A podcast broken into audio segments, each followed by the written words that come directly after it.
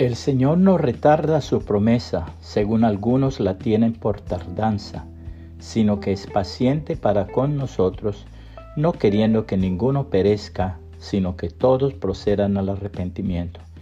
Segunda de Pedro 3, 9, Reina Valera 1960. El célebre humorista norteamericano Mark Twain relataba esta experiencia de sus días cuando buscaba oro en las montañas del oeste. Él y su compañero llegaron a un sitio donde creyeron que había un yacimiento del precioso metal. Se entregaron a la búsqueda, llenando cubo tras cubo de tierra. Así pasaron muchos días. Desencantados por no haber logrado nada, se detuvieron y convinieron en que si después de llenar un cubo más no lo conseguían, abandonarían su búsqueda y se irían.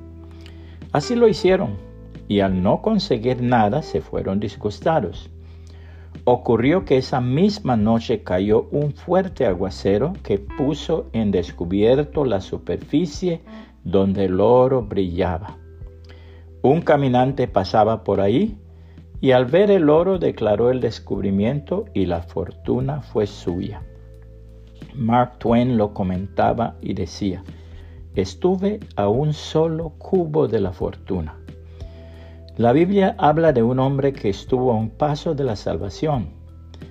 Diciendo él estas cosas en su defensa, Festo a gran voz dijo, Estás loco, Pablo, las muchas letras te vuelven loco. Mas él dijo, No estoy loco, excelentísimo Festo, sino que hablo palabras de verdad y de cordura pues el rey sabe estas cosas, delante de quien también hablo con toda confianza, porque no pienso que ignora nada de esto, pues no se ha hecho esto en algún rincón.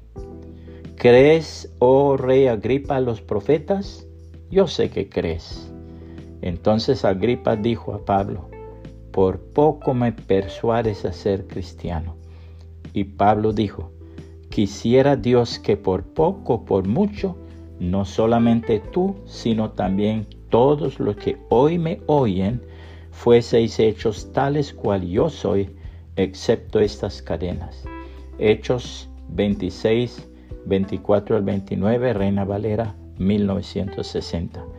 Puede compartir este mensaje y que el Señor Jesucristo le bendiga y le guarde.